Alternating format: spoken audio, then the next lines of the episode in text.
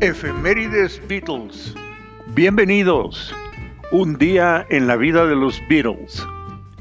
Sitio de efemérides para seguir las actividades día a día de la banda más exitosa de la historia musical. Documentada y comentada por su amigo Jorge Bolio Telles. Abril 11, 1962. Brian Epstein y George Harrison vuelan a Hamburgo para alcanzar al grupo en su tercer viaje a Alemania. Abril 11 de 1963. El álbum Please Please Me encabeza las listas en el Reino Unido por 30 semanas.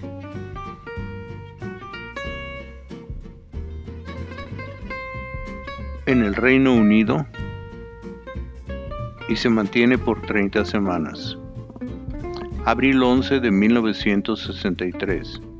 Lanzamiento en el Reino Unido del tercer sencillo de los Beatles, From Me to You y Thank You Girl, con el sello Parlophone R5015. Abril 11, 1963. Los Beatles tocan en Cooperative Hall en Long Street, Middleton, Lancashire abril 11, 1964. El sencillo There's a Place, lanzado en Estados Unidos con el sello Tolly 9001, entra en la lista del Billboard en el lugar número 74. Abril 11, 1965. En el Empire Pool de Wembley, los Beatles aparecen por tercera ocasión consecutiva en el New Musical Express 1964-65 Annual Paul Winners All Star Concert ante 10.000 personas, interpretando las rolas I Feel Fine, She's a Woman, Babies in Black, Ticket to Ride y Lone Tall Sally. Los Beatles reciben su premio de las manos del cantante Tony Bennett. Abril 11 de 1965. En el Empire Pool en Wembley, durante el concierto Todos Estrellas de los ganadores de la encuesta anual 1964-65 del periódico New Musical Express, se filma el evento por la en dos partes de 85 minutos cada una para el programa especial All Winners Concert. Los Beatles aparecen en la primera parte.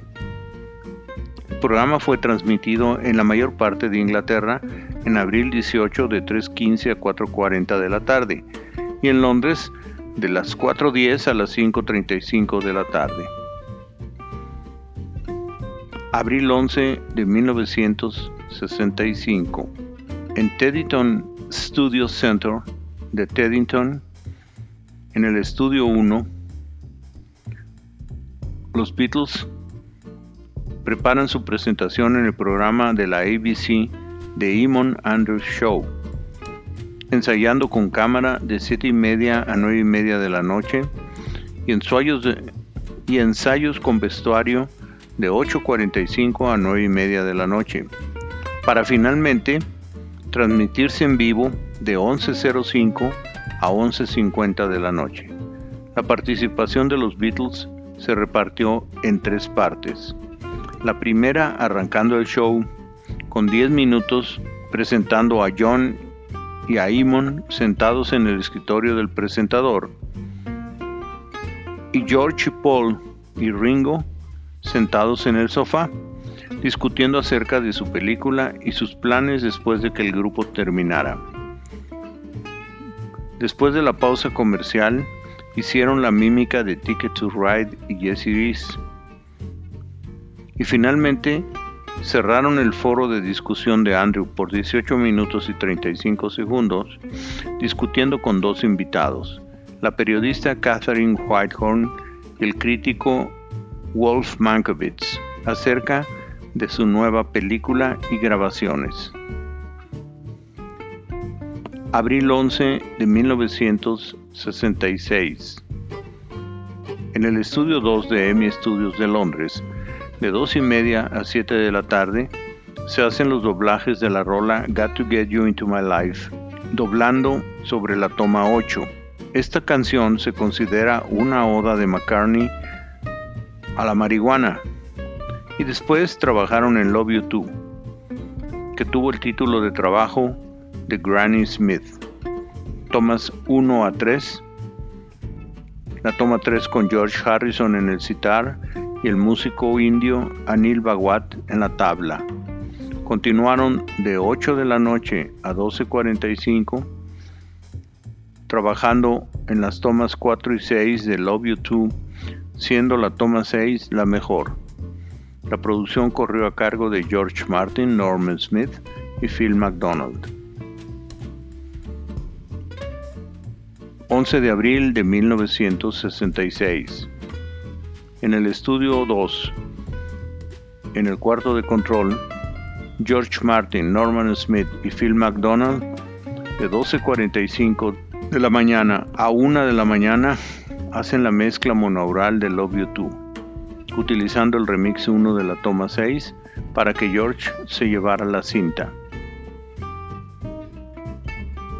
El trabajo fue hecho por el equipo de George Martin, Norman Smith y Phil McDonald.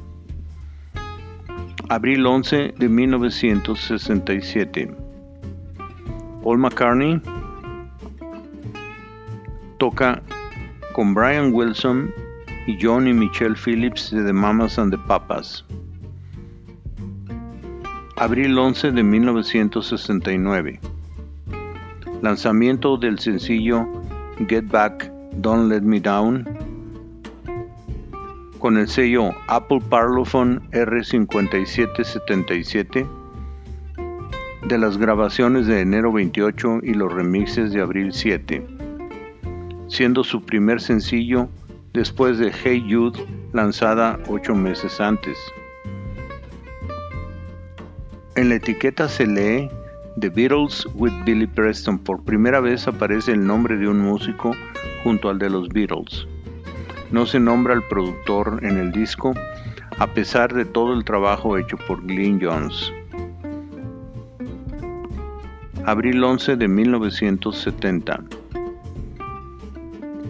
El último sencillo del grupo, con las rolas Let It Be, You Know My Name, llega al número uno en las listas de los Estados Unidos y al número 2 en las listas del Reino Unido.